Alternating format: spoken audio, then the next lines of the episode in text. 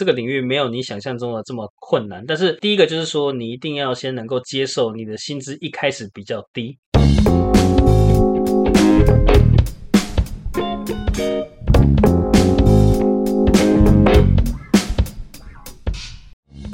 家好，我是阿拉尼，我们又回到了这个物流的世界啊。今天呢，山姆会跟我们分享他是如何从一个小小兵慢慢变成一个大 boss。除此之外呢，他也会跟大家分享说，哎，到底这个薪资成长的幅度是多少，以及如果你想要进入物流业的话，你可能会在最低一线的时候面临到什么样的一个考验？呃，依据你的学经历或者是能力的差异的话，你可能是会走哪一些不同的路？那面对不同的道路的话，你会需要有什么样的心理准备？好，那话不多说，我们就开始吧。哎，不过那你是怎么样从一个小小的螺丝钉慢慢慢慢变成这个螺丝网？你一开始进去是排车的，那你是怎么从排车的慢慢变成排班表的？我觉得愿意做好，但是愿意做听起来好像很笼统。我我举例来说，你愿意做要做对的事啊，什么什么意思呢？就是说我愿意做，我愿意搬货，我愿意搬很多的货。那你以后可以搬货，合理，合理，对，因为你搬货很强嘛，那你就搬货，搬货王，对，你就变搬货王，嗯，所以你愿意做，你到底愿意做什么，这就很重要了。对，我觉得我在这中间，我可以往上有一个很重要的原因，就是我愿意去做主管他没有办法解决的事情。哦，就是当你愿意去举手帮他解决问题的时候，我觉得那就是一个你的机会。就是像是什么？你那个时候第一个拿到的机会是像什么？我第一个拿到的机会，其实我觉得流动率高，有些缺它是比较硬的，比较累。像是像是我觉得有些是做资料分析的哦，对，那个可能就是很多人就是觉得说吃亏就是吃亏，但我觉得那就吃亏啊，就是多学。那那时候像是资料分析或是做账务，那个时候有人离开，对，就就是说主管头痛，因为他暂时请不到人，现在人也不好请嘛，那他就会问你说，哎，那你到底谁愿意做？然后没有人敢说。那那个时候我觉得说没关系，我就做。我觉得在一个乱世的时候，你怎么做错了，其实你死不了哦。他如果是一个很平稳的世界的时候，你做错了你就死了。对，所以其实我们反而在乱世的时候举手，你知道吗？在最紧急的时态举手说我可以。反正这个时候大家都很乱，我做错了也没有人会注意到。其实反正死不了啊，讲白的。嗯，对啊对啊。那我就是说，哎，我我每次就是说，哎，这个我可以，这我可以。那也不是说你不行，你还说可以。我觉得某方面你要去预判一下你主管要的需求，然后你差不多可能有百分之三十五十你可以符合他。对对，举例来说好了，我在数据分析的人要走之前，对我其实我下班后自学，呃，我可能自学就是 Excel，或是自学 VBA，就是这种什么。聚集啊，这种我就会先自学，然后结果好死不死，有一天那个人真的走了，真的跑了，结果没有人会啊，那我会啊。哦，有时候你要预判那个需求。哇，你好计划通哦。那其实我当初也不是有计划说那个人会走，我只是觉得说，我看到别人会什么，然后我觉得去学，我觉得我也可以会，但是我只是还没有会而已。我觉得。真的机会是留给准备好的人啊！如果你今天就是说你乱举手，其实主管会恨你的。那如果说你今天举手，那我们可以做对五成就好，那他就会感谢你了。至少你有五成嘛？你至少对五成啊？嗯，不是负五趴就好了。对，那我刚好运气很好，就是说，因为那个时候就是乱世，然后我常常预判到他的需求。其实我大致上做的可以很有把握，说至少这种我临时接的东西，我完成率至少超过九成啊。所以就之后，他就是觉得说，你跟你的同事到底差在哪里？就从这边就出来了，就是从这边出来的。因为就是说，哎，你可能说这个部门所有的工作，然后额外的你都会了。对。那这个特质，或者是说，然后再加上我本来就有在看一些管理人的书，或者是说我在看一些。就是看一些经理人的书，或者是去上一些教育训练的课，嗯，所以其实我在往上升的时候，我就比较不会这么不适应啦。因为你如果今天是从一个基层开始做，你突然要管人的时候，其实你会不知道怎么管，你会不知道怎么做。本来就只会做事啊，突然变成要管人。对，我觉得就是说，你必须要往上之前，你就要先想想看你下一个位置的那个人他在做什么。那你至少要会他八成的能力的时候，你就可以到那个位置。哦，自然而然，也就是说，如果说你今天是，你今天只是一个小小的螺丝，你就看你上面人在干嘛。那你要觉得说，你要能够至少符合他的八成，嗯，那如果他走了，或者说其他其他地方有人有缺的时候，那你就有办法到那个位置。嗯，是的，这听起来蛮励志的诶。那我我可以问一个比较私密的问题嘛？就是说，你从小螺丝钉，就是从排车队的变成排班表，这个薪资大概成长幅度有多少？嗯，我觉得啦，就是说我在这个公司，我每一年我想离职的时候，都会突然有一个升职的机会。我也觉得很尴尬，因为我的朋友也常常问我说：“哎，你不是要离职啊？”对啊，你你怎么还没有走呢？然后我每次都很委屈的跟他说：“因为我又升职。”哎，怎么又往上？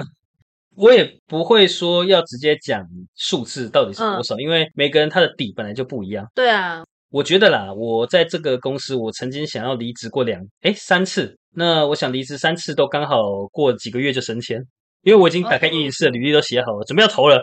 那所以说，我觉得我可以告诉你们大概这个比例的变化，因为我之前真的有算过，第一次哎小螺丝钉变成螺丝钉的时候，哦，那个时候我记得调的比较少，我记得只有调大概十到十二趴而已。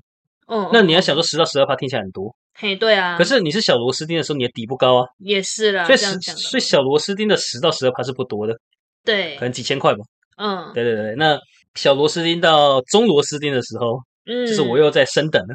对，那个时候就调的比较有感，因为你你已经调过一次十帕了嘛。对，结果你要再调一次，你又再调一次十帕。哦，所以中螺丝钉的时候又调了十帕。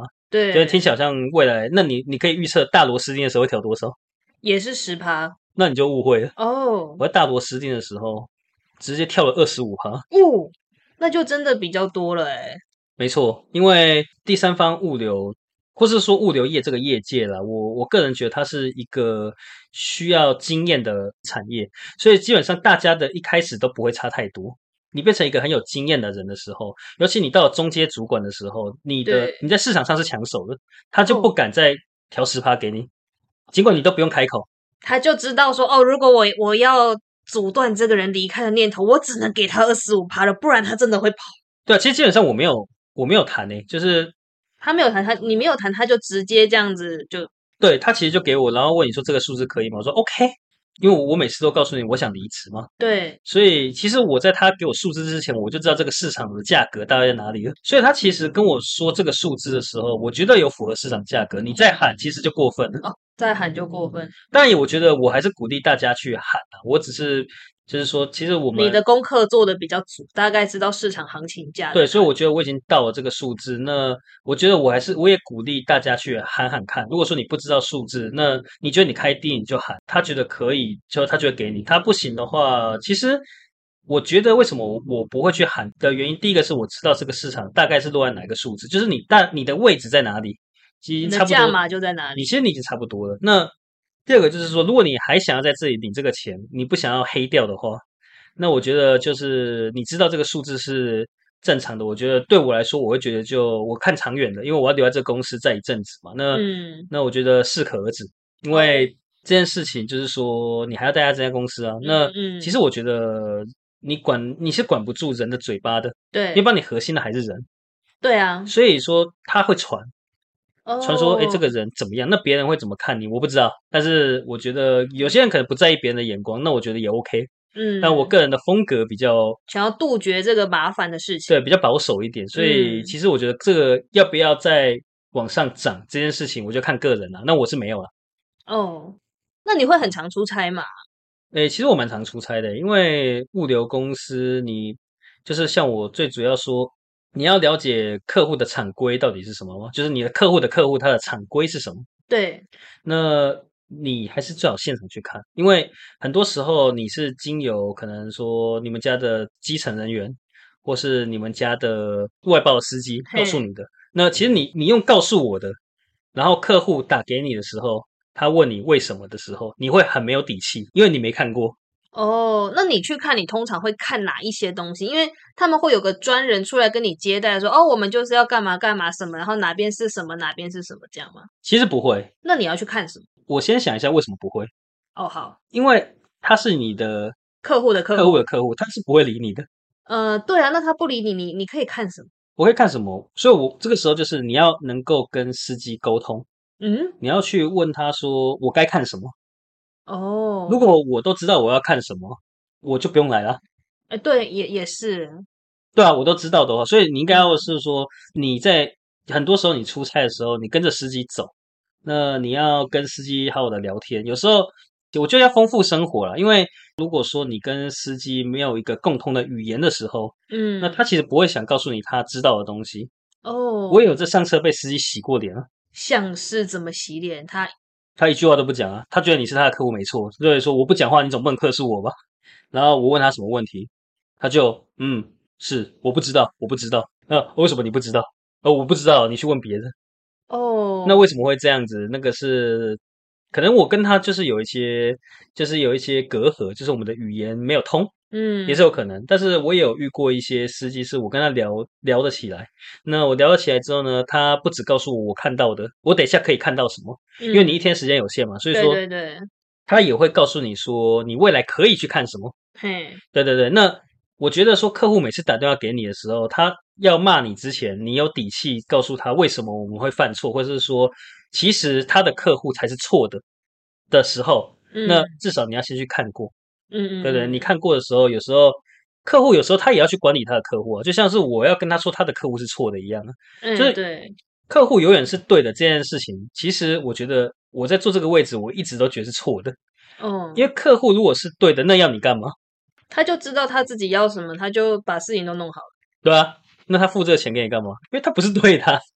对，所以有时候我们不只要向下管理，我们有时候还是要向上管理。那至于他听不听，那就是那就是你说话的艺术，或者是说、嗯你要知道为什么他不听，对，到底是哪一个环节他卡住了，还是说呢，他只是要？如果说有时候我们讲比较难听一点，他就是要给你背锅，那你我觉得你就放弃吧。哦，那就是没有要讲道理的意思了。对，那你就放弃，你就吞吧。因为有时候是因为他无法去管理他的客户，他只好把这个锅推给他的下游。把对对对，这是没有，这个是没有办法避免的。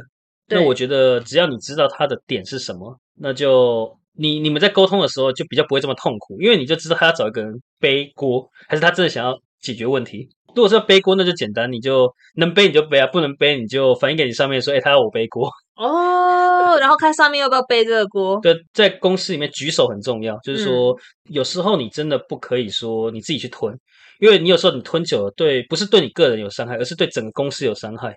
因为举例来说，如果你今天一直吞一件事情，它突然爆炸了，就是说他一直灌莫须有的罪名给你，结果客户他的老板就真的以为你家厂商真的很烂，因为客户他不想被他的老板骂嘛，所以他就推给他的厂商嘛。那你也这样子一直吞，吞一吞之后，他每次回报的时候，他跟他的老板说，因为厂商怎么样，因为厂商怎么样，对那，厂商久了之后，他就会觉得说，这家厂商真的很烂。哦，那所以有时候你要吞，你要吞的适可而止。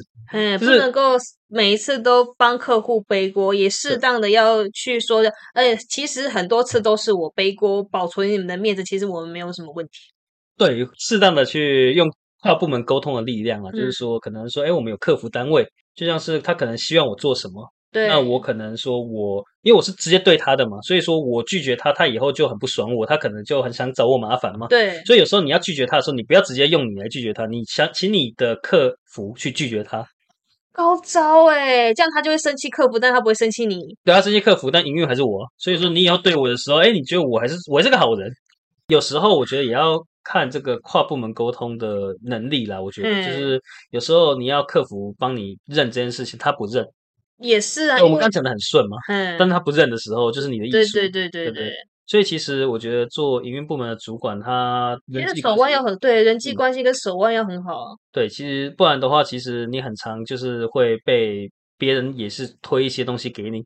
也要啦。那如果说我们是好朋友，我们可能就说好说好，不然我们就互相 share 这件事情，你吞嗯我吞我都没关系，但是这次我吞，下次要换你。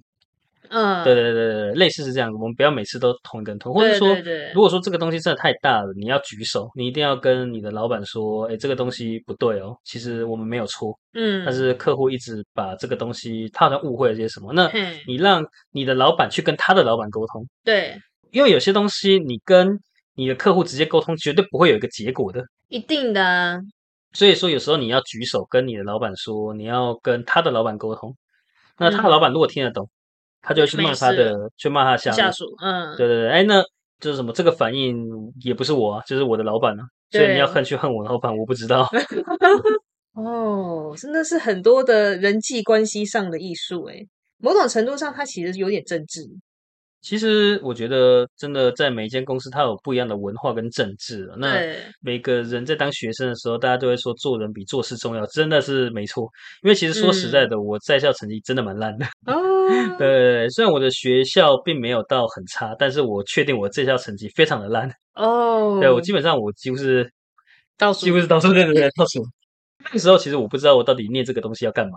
那实际上我到现在我还是不知道念那个东西要干嘛。可是你不是也算是进了相关的产业了吗？对，那我觉得理论跟实物真的有点很大的落差。所以你在学校学的，在这边都没有用到吗？还是说有一些共同的词汇你是有用到？例如说就是一些背景名词，就是别人在讲哪些词汇你听得懂，就这样。哎，基本上我真的觉得这个背景名词哦，很多学校都没教。哎，业界讲的，我举例来说，我们用下地来说好了，不是不是一箱啊。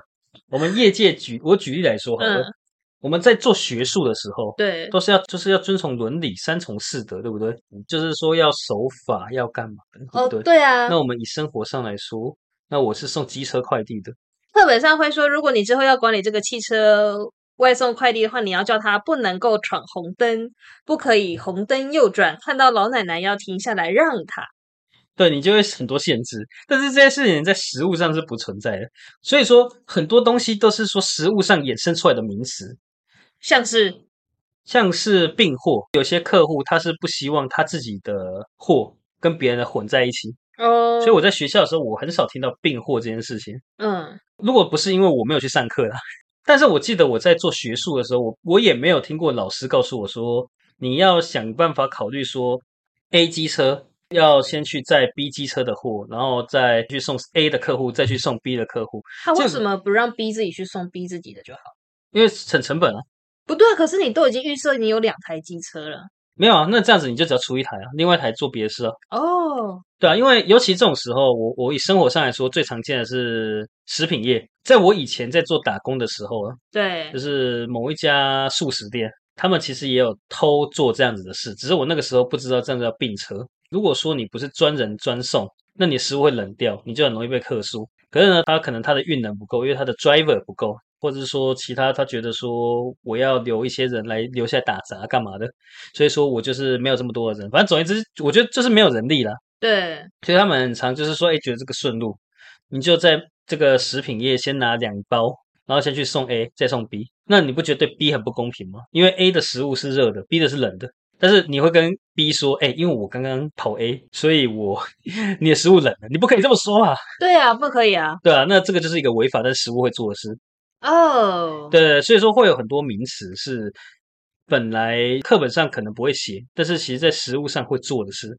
那这种名词你根本就不会听过，讲比较直白点叫接地气了。哦，对啊，你还是要了解一下这个文化到底在干嘛。对，嗯，那你们物流业啊，再回到物流业好，就是说你们除了就是刚才讲的，可能你们负责送 B to B，帮客户 A 把他的东西送到客户 B 那边去之外，你们可能还会再做一些什么其他的价值服务吗？我觉得目前来说，我觉得第三方物流它有个价值服务是说，可能每一年我们会帮他想一些方式去节省他的成本。那你会想说，我帮他省成本，是不是等于说我你的你的利润就减少了？对，那这是你最直接的想法。其实。我说实在的，物流就是一个数据。呃，当年你有三方的时候，我刚刚说的就是说第三方物流跟客户还有货运行，其实怎么样的最好，你知道吗？怎么样最好？就是最好是你省成本，然后我也省成本，嗯，然后是你的厂商少赚，货运行少赚。那你会觉得说这样子货运行会不会没饭吃？货运行不会生气吗？然后他就不跟你合作了？不会，因为。他少赚是因为他把他的运能最大化，那他多了车，他的业务再去找其他的需求哦。因为现在这个市场其实运输商的市场，其实运输商真的不会怕他没有工作，嗯，他只怕他没有车。所以其实你最好的方式就是说，甲方省了成本，那我也省了成本，那运输商看起来好像亏，但是他多了车，他可以去送其他货哦，就他去接其他的生意就好了。对对对，不会接不到生意的，基本上不会。等于是说。去思考怎么样把那台车塞得更密实一点。对，你可以让厂规都不要有违法，但是你却让双方甚至是三方都获利。只是账面上看起来，我们的最最终端的货运行好像吃亏，但他也没有了。搞不好他其实也没有很想做你的生意。坦白说，有时候就是说我们合约签了，所以我是我当初没有想清楚，所以其实坦白说，他也没有很想做这个生意。他就胡乱的签字，然后发现啊，卖身契。对我好像做了什么不得了的决定。所以他其实有时候也不一定想做，但是不会有人告诉你说他其实没有很想不想做你的生意。通常我们在拒绝人的时候，最最常用的方式就是我告诉你我可以做的极限，然后你自己说你不要。哦，他说我也可以做啊，啊，只是这个结果你你好像不满意。就像货运行可能会说，那我我也可以出车给你啊，我我但我可以出三台车。我说那我还是换家好。这有这个拒绝的艺术，就会最好的方式是这样子的哦。嗯，哎，不过像刚才讲的那些东西，是不是其实货运行他没有办法去做到啊？呃，我觉得啦，货运行吼，它最主要为什么他会想要去找第三方合作，不一定是因为它能力不足，或者是说怎么样，而是第一个，你看哦他们已经把那个很多的资本都压在车上面了，对，所以说他们在做。管理人这件事情，他们就已经花了很大的力气了。因为其实司机这么多，真的不好管。嘿，司机最难管，所以说他们基本上已经把很大的力气都花在第一个应对客户，第二个就是管理他的司机。对，所以他很少有办法再请一些比较专业的人士，然后去应对更 high level 的客数。所以说他这个就是委托第三方，就是说，喂，我少我给你一点肉吃，对，那你帮我。解决一些我能力可能可以，但是我没有时间做的问题，应该这么说哦。对对，很多时候是这样子。诶，现在这个 Sam，你在这个第三方物流做着营运部门主任，那现在这样的一个职务，它有可能有一些其他的职务触角。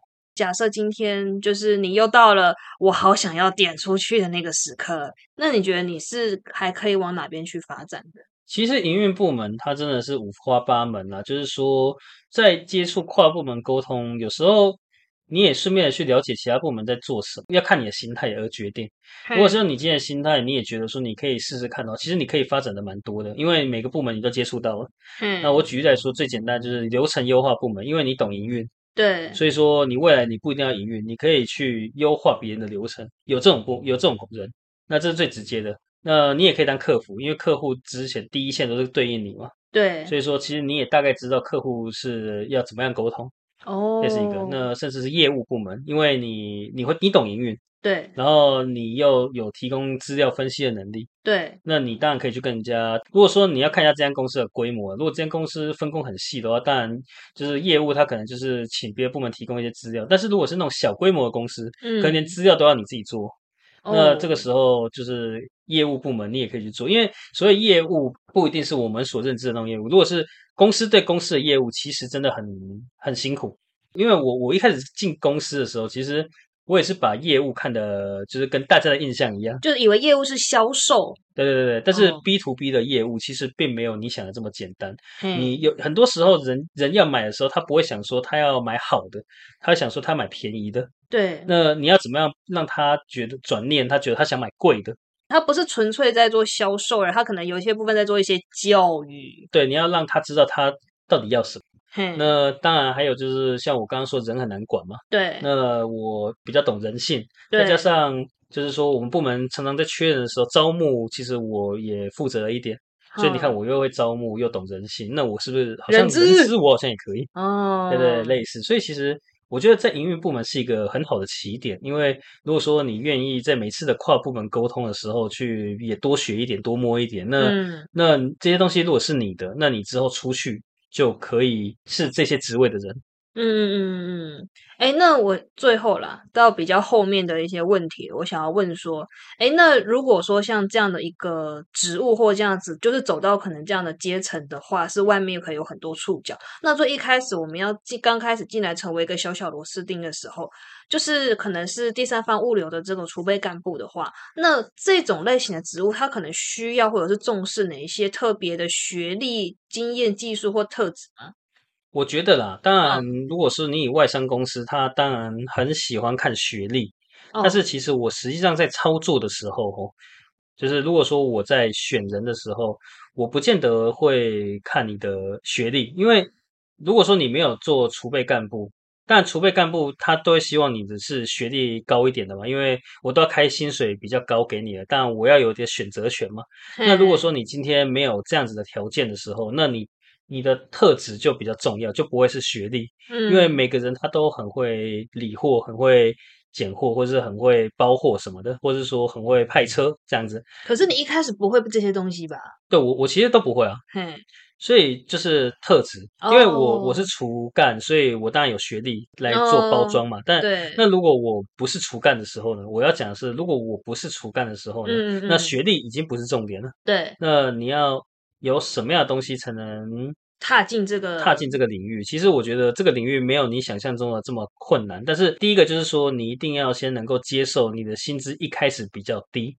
像我刚刚说的，我跳了几次的幅度，其实跳几次的幅度，它的调薪幅度是越跳越高。这个产业它就是需要经验的。对我必须老实说，因为我我是本科系毕业的，嗯，那我同学我的同学很多都去科技业的，因为他一开始的薪水就是比较高。但是你要看他，如果你看他未来的发展来说，其实大家领的可能会差不多，因为你一开始高，但是你的竞争者都真的很聪明，或者是说，对，那以运输业来说，我觉得现在现行来说也有这种，就是很多人都是比较安逸，然后不太想升迁的人，所以说你想往上的机遇会比较高。哦，那说回来，我还是想回答是说，我觉得特质，像前面有说过嘛，就是你只要肯。肯学肯做吧，我觉得。然后钱如果一开始不计较，虽然大家都会说不看钱要看什么，可是你我觉得你还是要看一下后面的愿景啊，就是说这个东西到底你你的后面到底是什么，或者说你有没有把握这个后面你吃得到？如果你确定这个后面你吃不到，那我觉得你谈后面好像也没什么意义。对。但是我觉得人还是要对自己有信心的，不要一开始就否定自己。后面吃不到的原因有可能是说待不下去了，就觉得就这个环境真不喜欢。可是如果是说觉得。这个产业是还可以接受的话，那其实如果说先知道他那他的他在看待不同阶层人才的那个态度跟方法的话，就可以知道说，哦，你我要不要待，慢慢等后面的那个机会。对，但是在等机会之前，你还是要先准备好，然后你要问自己，为什么别人要给你机会？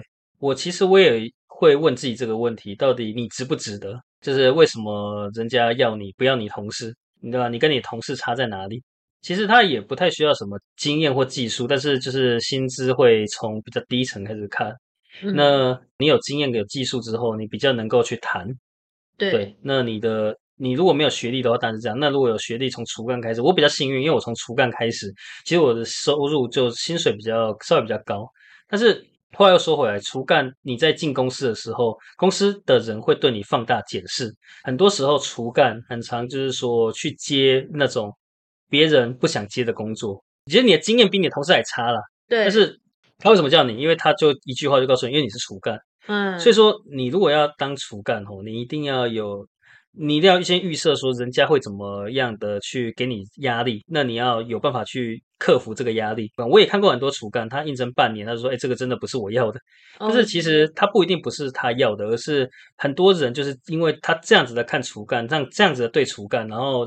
让这些厨干待不下去，所以他们没有心理准备，应该这么说，他没有心理准备，说别人要怎么看他，对他就会觉得说，哎，好像竟然应该跟我同事一样，不对。当你成为厨干的那一刻，你跟你的同事就不一样了。嗯，对，所以你领的钱比较多啊。对，所以我觉得经验技术不一定要，但是厨干学历那语言，我觉得我比较后悔的就是说我大学的时候都在玩，然后我的英文的口说能力真的没有很好。的口说啊，听力那个才是实战。因为我常常就是跟外国客户在外国的客户或是外国的部门在做开会的时候，我其实有时候真的是听一些关键字，然后因为我们知道我在讲什么主题，所以我都用猜的。然后通常你都猜的对，对，因为你大概知道他要讲什么。对。但是如果今天我们要聊天的话，我肯定是没办法的。那你们沟通就会很自式、很形式，嗯，甚至对对，甚至我有看过我同事真的他听不懂，然后他就跟他讲说：“你可以用打的吗？”我打的我看得懂。那今天如果有一个人他正想要踏进物流业，你会对他有什么样的建议吗？我建议就是好好充实生活，就是说像是像是，因为我觉得物流业它真的是一个大锅炒，就是说大锅炒，你什么样的人你都会遇到。哎，司机可能是国中毕业，对或，是高中毕业而已。嗯，那工程师他可能是硕士毕业，甚至博士毕业。对，所以说你在沟通的时候，你要跟这么大的 range 的人沟通，就是说你要从一个国中毕业的人，你要懂他的语言，到就一个博士毕业的人，你也要懂他的语言。所以我觉得你要多充实你的生活，这样子你遇到不同的人的时候，你才有办法跟他沟通。哦，像我跟司机的时候讲的话，我不会跟他讲我的论文吧，不会啊，但是我会跟他说我最近看打了什么电动吧。对你，就讲一些越粗俗的话，他就越开心。对对对对对。那你跟工程师说，哎，我打什么电动？哎，不好意思，我那个我每天都在上班，我可能听不懂你的语言。天哪！对对对那那你可能会跟他说什么？我可能会跟他聊他的求学过程，就是说怎么样，你的生活怎么样啊，然后你的教授怎么样，或者说你也会好奇说他以前，就是我觉得好奇心也很重要，就是说嗯当你真的不知道跟人家聊什么时候，你就从好奇开始。哦但是这个好奇不是形式上的好奇，就是不然人家会觉得你很烦。你要真的有兴趣，嗯所以你要培养一个好奇心，然后丰富你的生活，然后让你可以跟每一个频率的不同的人去做沟通。